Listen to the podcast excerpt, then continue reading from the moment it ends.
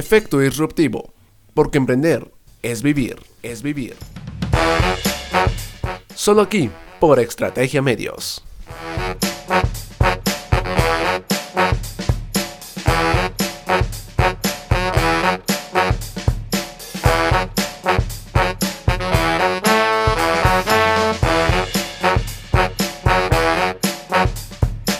¿Qué tal queridos oyentes? Espero que les estén pasando muy bien. Bienvenidos a un programa más de Efecto Disruptivo. Yo soy Ricardo Díaz, líder y emprendedor y lo que van a escuchar a continuación son 10 tips, los mejores 10 tips extraídos de los primeros 4 podcasts de esta serie. Espero que los disfruten, espero que los apliquen porque esto les va a facilitar mucho la vida a la hora de emprender por primera vez. Así que muchas gracias y nos encontraremos en un siguiente podcast donde voy a hablar de un tema, así que estén pendientes porque este tema del que voy a hablar es muy controversial, pero muy útil para esta época de cuarentena. Hasta la próxima. ¿Qué quieres hacer con tu vida? Pregúntale al emprendedor, ¿qué quieres hacer con tu vida? ¿Qué es lo que quieres lograr en tu vida? ¿Cómo quieres que te recuerden? Ya sé que son tres preguntas las que acabo de hacer, pero la primera que tienes que hacer, o sea, la más importante, la pregunta de las preguntas es ¿qué quieres hacer con tu vida? Las demás ya son diferentes, ¿no? ¿Cómo quieres que te recuerden? Ya es como que muy a largo plazo. Pero ¿qué quieres hacer con tu vida? Hay gente que está tan atrapada en su mundo o en el mundo de otros que jamás se ha planteado qué quieren hacer con su propia vida. Entonces, imagínate todo lo que podrías hacer si motivas a alguien a que cumpla sus sueños o a que cumpla con lo que quiere realmente hacer en su vida. A mí me pasó con un amigo, el cual está en mi empresa, y yo le dije, bueno, yo sé que estás comprometido y todo, pero hay algo que anda mal. Por eso quiero saber qué es lo que realmente quieres hacer con tu vida. Y me dice, no lo había pensado, pero creo que siempre he querido cambiar las cosas en tema de educación o en otros temas, quiero cambiar el país, quiero mejorar esto. Y yo dije, wow, no sabía. De verdad, él siempre mostraba un estilo tal vez, a veces, arrogante. Y un estilo el cual parecía egoísta, que pensaba solo en sí mismo. Pero cuando él me dijo esto, realmente, él siempre pensaba en los demás. Y él siempre quería cambiar las cosas. Pero pues no lo demostraba. Porque estaba muy concentrado en, el objetivo que quería otro sobre él y no el objetivo que quería él sobre él mismo. Cuando ya se dio cuenta de que verdad quería cambiar las cosas, ahora sí cambió su comportamiento y todo mejoró. Ahora él es alguien emprendedor, es alguien que quiere ser un líder y que realmente quiere cambiar las cosas y estoy apoyándolo en eso porque para eso está mi empresa también. Las tres fases son, la primera se trata de resolver un problema que haya en el mercado o en tu comunidad, en este caso el mercado de ella era la escuela. El segundo es tener los conocimientos adecuados, o sea, ella tenía conocimiento del emprendimiento porque ella cuenta que sus padres también son emprendedores, por lo tanto le han transmitido ese conocimiento. Sin embargo, no se quedaron con solo eso y la inscribieron en una escuela de negocios llamada Business Kids.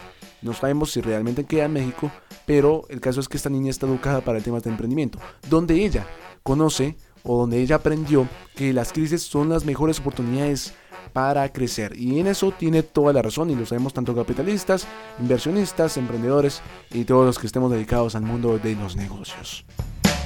Y en la tercera fase es la motivación, las ganas de empezar. Y es una de las más importantes, obviamente. Pero si no están estas tres, pues tienes que calibrar un poco más tu negocio.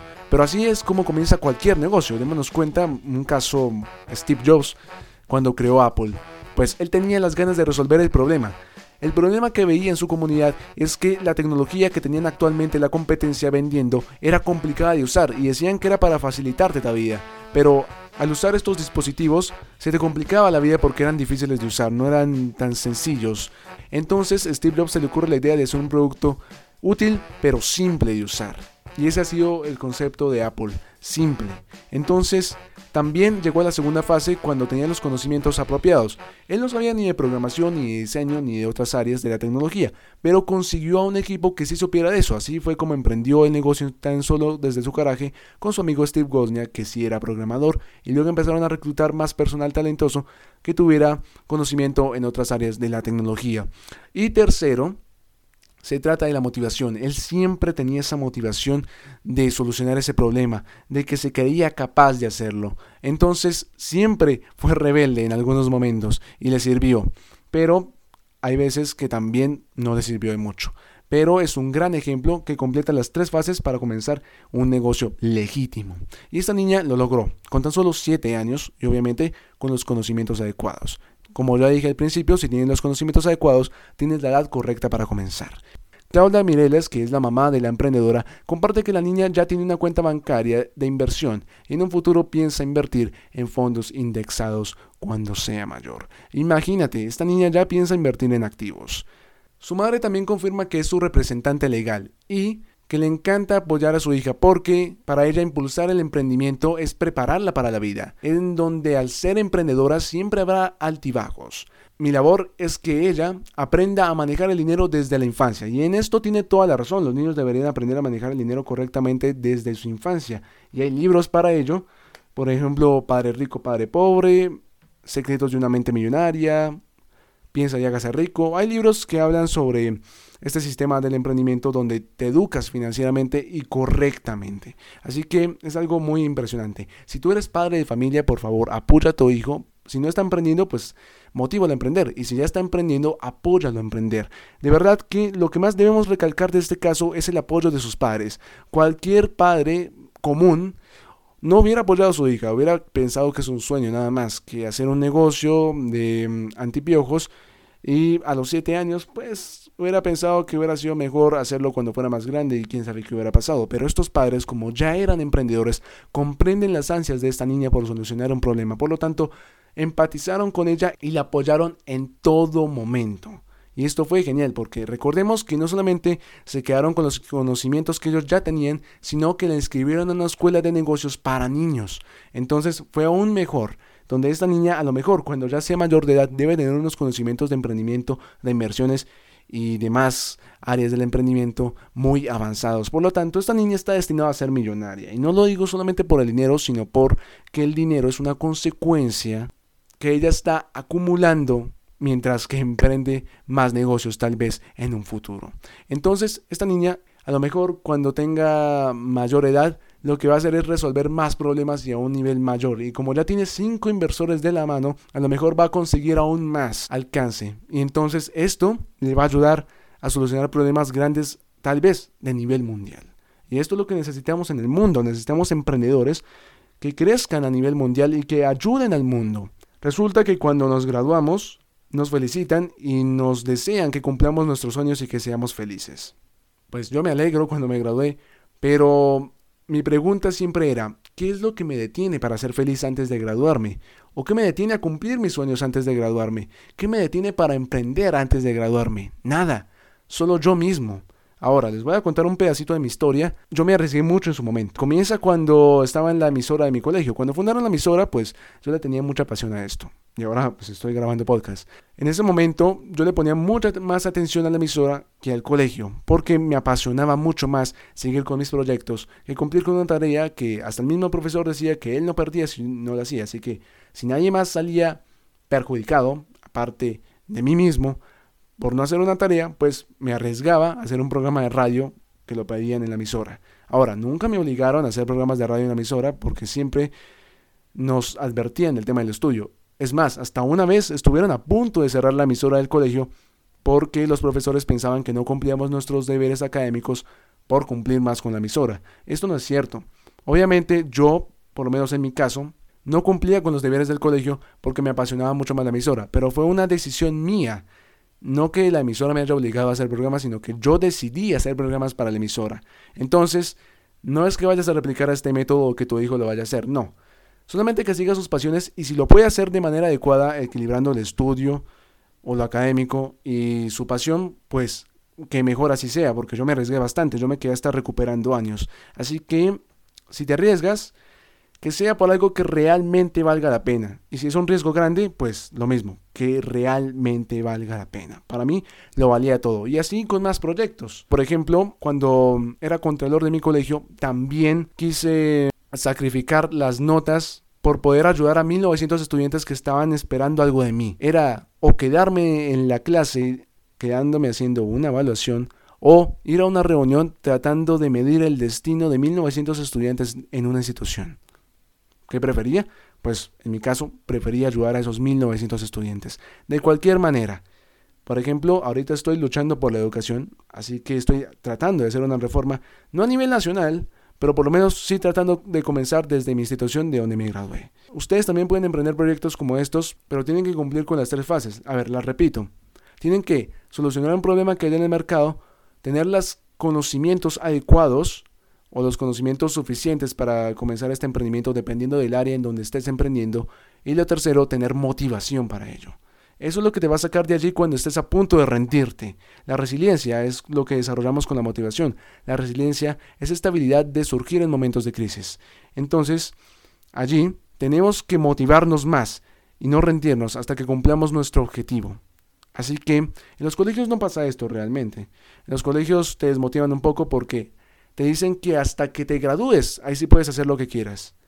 Nada nos puede evitar ser felices antes de salir del colegio. Solamente es decisión tuya. Pero ya sabes, si te arriesgas, que valga la pena. Es muy distinto ser tu propio jefe que ser un autoempleado. Pero vamos a mirar cuál es la brecha y cuál es la posibilidad de terminar en esto, porque son muchas. Digamos que mm, Fernando quiere montar una tipografía. Monta la tipografía y le empieza a ir bien en su negocio, bien, digamos, un sueldo estable. Entonces, en su negocio empiezan a llegar clientes, eh, digamos, después de las 12 de la tarde, y él quiere quedarse en el negocio. ¿Por qué? Porque él se va a las 12 a almorzar. Entonces, dice que está perdiendo clientela. Por lo tanto, quisiera tener a alguien más o estar allí más tiempo para poder atender a todos los clientes. Ahora, no digo que esté mal querer atender a todos los clientes. Es algo vital porque nuestra prioridad en un negocio son los clientes precisamente. El problema de Fernando es que quiere adueñarse del negocio de una manera personal. Y a esto me refiero a que él piensa, como cualquier emprendedor cuando está comenzando, que si su negocio no está con él o él no está en su negocio, pues simplemente su negocio no funciona. Nos enamoramos del empleo, nos enamoramos del negocio y nos enamoramos de ser autoempleados al final. Esta es la realidad que viven muchos emprendedores y a mí también estuvo a punto de pasarme hasta que me di cuenta del tema de los autoempleados. Es preocupante porque ves a una persona que quería ser emprendedora, que quería lograr muchos proyectos, que tal vez quería hacer más cosas, pero resultó quedándose solo en una y no saliendo de allí porque se enamoró de su trabajo, y no digo que esté mal enamorarse de su trabajo, es algo genial, pero cuando te vuelves autoempleado las cosas cambian. Ya lo sientes como otro empleo pero en ese empleo te estás tú mandando a ti mismo. Entonces, ¿eres tu propio jefe? Sí. ¿Pero eres autoempleado? También. La verdadera mezcla que se debe hacer es emprendedor más tu propio jefe. Y lo podrías hacer de distintas maneras. Ser tu propio jefe requiere una disciplina y requiere también inteligencia. Porque no quieres pasar de jefe a autoempleado. No sé si hay algo peor, porque yo creo que ser empleado no es malo, depende de qué estés haciendo, ¿no? Pero ser empleado, si no te gusta ser empleado, pues hasta ahí llegas. Pero si quieres ser tu propio jefe, hay algo peor que ser un empleado, y es ser autoempleado. Cuando eres autoempleado, tú mismo te quitas tu libertad. Y ahí es donde cambia todo. Porque cuando tenías un empleo, o cuando tuviste el, empleo, tenías momentos de libertad. Pero ahora como toda la responsabilidad cae sobre ti, pues tú mismo te pones en el cuello de la botella de la empresa para que no funcione sin ti. Después de no independizar la empresa de ti, entonces surge el problema de que tú mismo te estás quitando tu propia libertad. Si el emprendedor no crece, sus proyectos tampoco. Entonces tienes que tener muy en cuenta esto. Tienes que tener en cuenta que el emprendedor debe evolucionar, todas las veces debe evolucionar, no involucionar. Y aquí es el momento donde te explico de qué se trata fundar una empresa. Este capítulo sí está dedicado solo al tema de negocio, porque fundar una empresa se trata como criar un hijo. Sí, así suena y así es realmente. A un hijo nace, le pones nombre, lo registras, lo educas hasta que ya pueda independizarse de ti. Cuando por fin se independiza de ti, ya no necesitas estar allí. Puedes tener acciones del negocio, puedes tener ganancias todavía, regalías, lo que sea. Pero si no te necesita a ti, es porque lo hiciste bien como padre de la empresa. Entonces lo que tienes que hacer es reemplazar tu puesto con líderes o con alguien que también tenga las mismas ganas de tú de hacer crecer más la empresa y tú te vas mientras tanto para otros negocios o te quedas con tu tiempo libre, porque la gracia de emprender también es esa, tener tiempo. Hay mucha gente que se pasa de un empleo a un emprendimiento no solamente por ser su propio jefe, sino porque quieren tener tiempo. Pero cuando se vuelven autoempleados pierden todos esos privilegios y desearían volver a ser empleados normales. Entonces, te explicaré cómo salir de esa fase de autoempleado si estás allí. Tercero, salir del autoempleo. ¿Cómo? Sencillo. Consigue un líder que te reemplace. Es difícil, obviamente, pero no tienes que salirte necesariamente del negocio. Si no quieres salirte del negocio como tal, pues simplemente coge unas acciones, pero deja a alguien más dirigiendo. Y tú usa el 50% de tu tiempo restante o de tiempo libre para crear nuevos negocios, nuevas empresas o hacer nuevos proyectos o para lo que tú quieras. Pero recuerda que si no creces tus proyectos tampoco, crece tú mismo. Cuando no estás creciendo, también es un síntoma del autoempleo. Entonces, cuando no estás creciendo dentro de tu empresa, resulta que tú eres el cuello de la botella de la empresa. Porque si tú eres el que la dirige y tú no estás creciendo, pues tu negocio tampoco. Entonces, tienes que salir de allí, crecer por otros lados y tienes que dejar a un líder en tu puesto.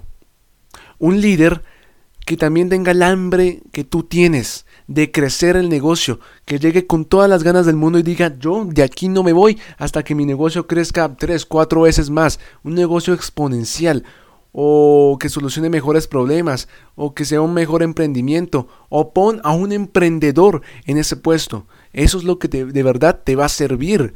De resto, tendrás muchas oportunidades para seguir buscando otras oportunidades de negocio, otros emprendimientos, a otros líderes que también puedan funcionar en tus siguientes empresas o en la empresa que ya tienes.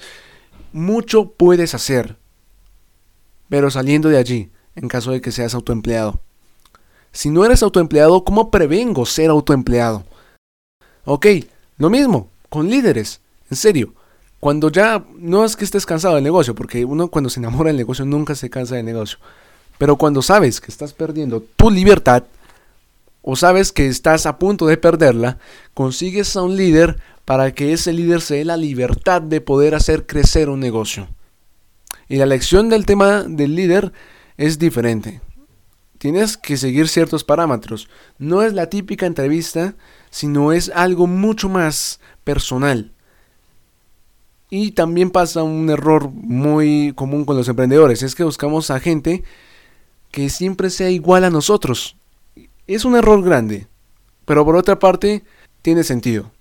Buscamos a gente que sea igual como nosotros para que tenga nuestros mismos valores, pero si es exactamente igual como nosotros, pues la empresa tampoco va a crecer, porque no va a tener alguien que de verdad piense diferente y el emprendedor pues tampoco va a crecer, porque como es igual a nosotros, pues va a seguir siendo un autoempleado en el futuro, o no lo sea todavía. La cosa es buscar a alguien diferente a nosotros en tema de conocimientos, tal vez. Los valores son lo único igual que debemos tener. Necesitamos buscar a personas o a emprendedores, a líderes que estén dispuestos a lograr cosas grandes. No solamente eso, sino que sean iguales a nosotros en términos de valores o mejores que nosotros en términos de valores. Ahora, si esta persona tiene más conocimiento o tiene más experiencia en el tema, o también tiene muchas ganas de empezar en el tema, puedes darle la oportunidad siempre y cuando tenga los valores necesarios para poder seguir en ese puesto. El tema de los valores es algo importantísimo. Hay mucha gente que mira solamente la experiencia para que el, eh, para que el negocio siga funcionando, o sea, para que siga produciendo ingresos. Pero el tema de los valores es muy importante porque de nada sirve el doctor si es el mal ejemplo del pueblo. Entonces, Exactamente, pasa lo mismo con las empresas. Si metes a un líder que tiene mucha experiencia en el tema, pero es una mala persona, entonces tus clientes se te van a ir, se te van a fugar, se te van a ir a otros negocios, tan solo porque no le quieren ver la cara a ese tipo que los atiende mal. ¿Cómo pudiéramos elegir a las personas correctas? Trata siempre de elegir emprendedores. Pero emprendedores que no quieren ser autoempleados. Hay emprendedores dispuestos a todo, y eso está bien. Pero hay emprendedores que están dispuestos a quitarse la libertad. Con esos no te metas. Esos emprendedores en algún momento se van a volver autoempleados. Cuando encuentres un emprendedor correcto, ¿cómo te das cuenta? Cuando aún así, encima de todo, él pone su libertad. Quiere ayudarte, quiere hacer que la empresa crezca, quiere poder liderar, pero quiere su libertad. Ese es el líder que de verdad vale la pena. Ahora, hay excesos de libertad, en donde quieren más tiempo que el que se necesita para estar en la empresa y ya pues no funciona, ¿no? Porque ya como que se vuelve improductivo. Entonces, hay que buscar el punto medio en esta habilidad de querer la libertad, pero también querer liderar, tener esa responsabilidad de que todo va a caer en, en hombros de él, pero que tú vas a estar para apoyarlo en el momento en el que se equivoque. Y aléjense, por favor, de las personas negativas, que eso fue lo que me pasó a mí precisamente. ¿Y qué pasa si vivo con ellos? Porque así pasa con muchas personas. A ver, primero te explico que es una persona negativa la que aún así demuestres un artículo positivo va a sacarle la parte negativa o siempre va a tener miedos, siempre va a sacar el pollito adelante que dice el cielo se está cayendo, el cielo se está cayendo en cualquier situación. Entonces, en este momento tienes que plantearte quién es la persona negativa a tu alrededor y sacarla de tu vida o alejarla por un rato. ¿Qué pasa si son mis padres, si yo vivo con ellos, si es alguna persona muy cercana que vivo conmigo, que es mi mejor amigo? Oye, intenta alejarte un poco de ella o intenta hacerla reflexionar. Si esa persona no te hace caso o no puedes influenciarla de la manera correcta, pues entonces aléjate de esa persona. No gastes más energía y tu tiempo en aquel persona que solamente te ayuda a pensar negativamente o que solamente te fomenta miedos. Olvídate de esa persona. Por ejemplo, puede que sean mis padres. ¿Y qué pasa si vivo con ellos? Pues intenta tener el mínimo contacto con ellos. Pero si estamos en cuarentena, ¿cómo voy a lograr eso? Pues intenta hablar menos con ellos. O sea, es simple. Intenta leer en algún lado alejado, intenta mantenerte alejado de ellos por alguna parte. No quiero decir que seas apático y que jamás les hables, no. Pero intenta tener menos contacto porque sabrás que si es para cosas negativas, lo único que harán es fomentarte miedos, quitarte energía y no dejarán que progreses simplemente porque ellos tienen miedo a lo que te pueda suceder. Así que sí, pueden que te quieran proteger y toda esa cuestión. Pero si tú sabes lo que estás haciendo, no dejes que alguien más te influya. Si tienes información privilegiada sobre lo que vas a hacer, hazlo y ya está. Demuestra que sí puedes. Y si no, pues fracasa a lo grande, sí, así como dicen los tejanos. Una parte de este libro de Padre Rico y Padre Pobre habla sobre los tejanos. Realmente este libro es muy beneficioso. Yo, yo diría que hasta comenzaran a leer por este libro porque muchos de los ejemplos que estoy sacando para este podcast los extraigo de este libro, Padre Rico, Padre Pobre, de Robert Kiyosaki. Es un libro muy sencillo de encontrar, lo encuentras en casi todas partes. Así que si lo puedes conseguir, hazlo. Creo que hasta está en PDF si acaso.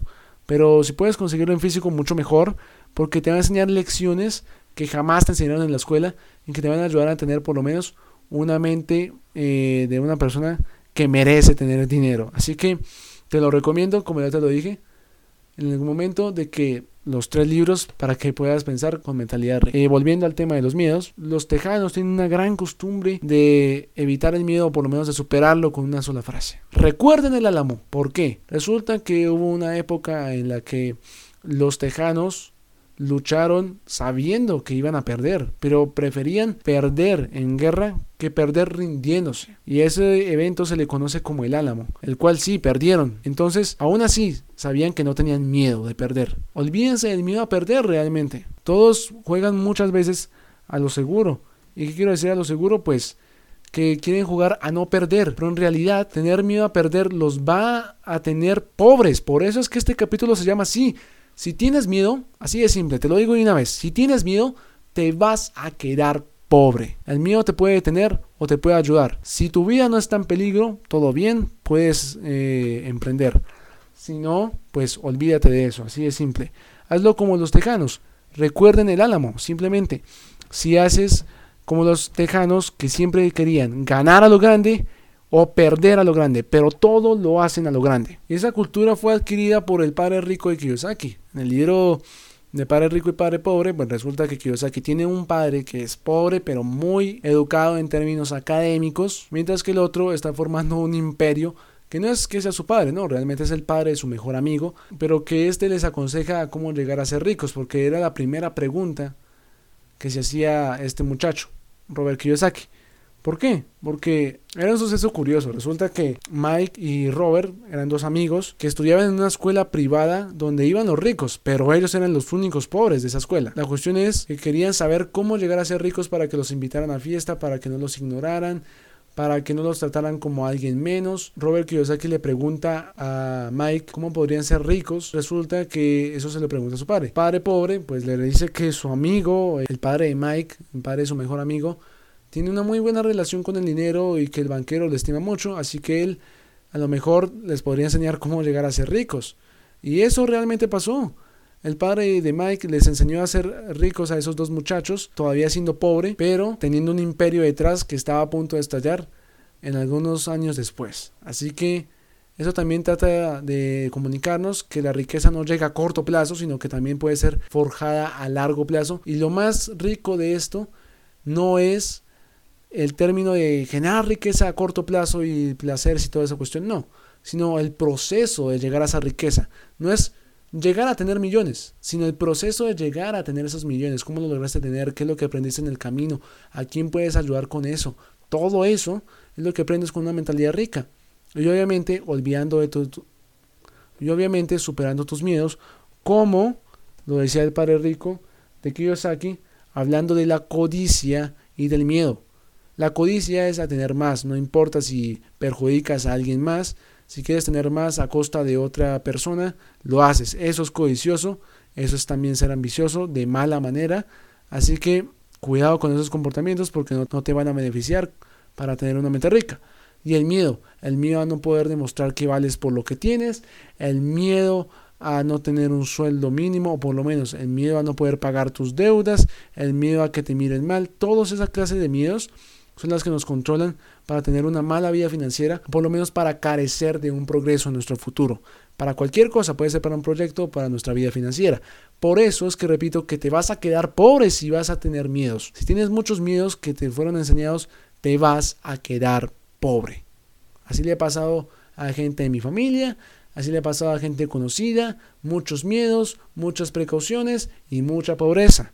Así que no quiero decir que no te tengas que arriesgar, arriesgate, pero de manera inteligente. Es por eso que te digo que debes tener información privilegiada. Esto es un gran consejo para los inversores. Inviertan con información privilegiada. En serio. Por lo menos no están exentos a que fracasen, pero tienen muchas menos posibilidades de perder su dinero. Así que ténganlo muy en cuenta. Información privilegiada es una de las mejores maneras de tener riqueza o por lo menos de vivir mejor. Yo creo que este podcast es para que la gente lo escuche, para que la gente haga algo con esto, para hacer una red de emprendedores, para salvar el mundo, para cambiarlo o para mejorar su entorno. El mundo ya no necesita tantos empleados, el mundo no necesita ejecutivos, el mundo necesita líderes que ayuden a su mantenimiento y que ayuden a su promoción, a sus avances. Entonces no necesitamos más gente estancada en un guion, necesitamos gente fuera de lo común, gente líder, gente emprendedora que nos ayude a mejorar este mundo, que nos ayude a cambiarlo. Sé libre, pero no le quites libertad a los demás. Busca ese guion que te ayude a conseguir la libertad. Tienes que tener tu propio guion. Lo que te haga feliz, lo que te haga libre, lo que te haga independiente. Eso es lo que necesitas en tu guion y siempre tengan en cuenta que el liderazgo es una oportunidad de servir y no de lucirse. Espero que les haya gustado mucho este podcast, que lo hayan disfrutado. También pueden seguirme en mis redes sociales, arroba Ricardo detrás del parlante, donde pueden ver qué hago aparte de, de la radio. Y hasta el próximo podcast.